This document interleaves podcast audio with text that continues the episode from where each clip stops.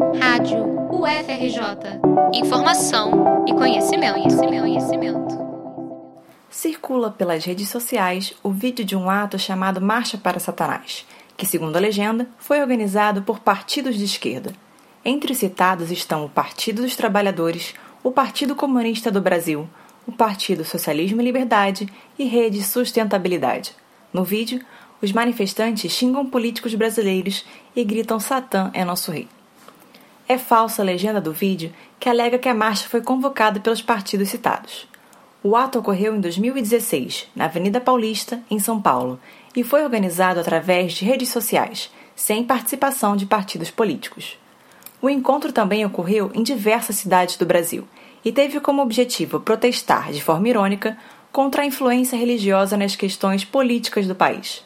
As assessorias de imprensa do PT, PCdoB, PSOL e Rede afirmaram que os partidos não têm ligação com a manifestação mostrada no vídeo. Essa notícia foi checada pelo projeto Democracia Digital, uma iniciativa da Lupa, do Instituto de Tecnologia e Equidade e do Movimento de Combate à Corrupção Eleitoral, com o apoio do WhatsApp e dos tribunais regionais eleitorais de todo o Brasil. As checagens produzidas são distribuídas gratuitamente a rádios e TVs universitárias do país, com o apoio do Instituto Brasileiro de Ensino, Desenvolvimento e Pesquisa. Vitória Azevedo para a Rádio FRJ. Juntos, na luta contra a desinformação.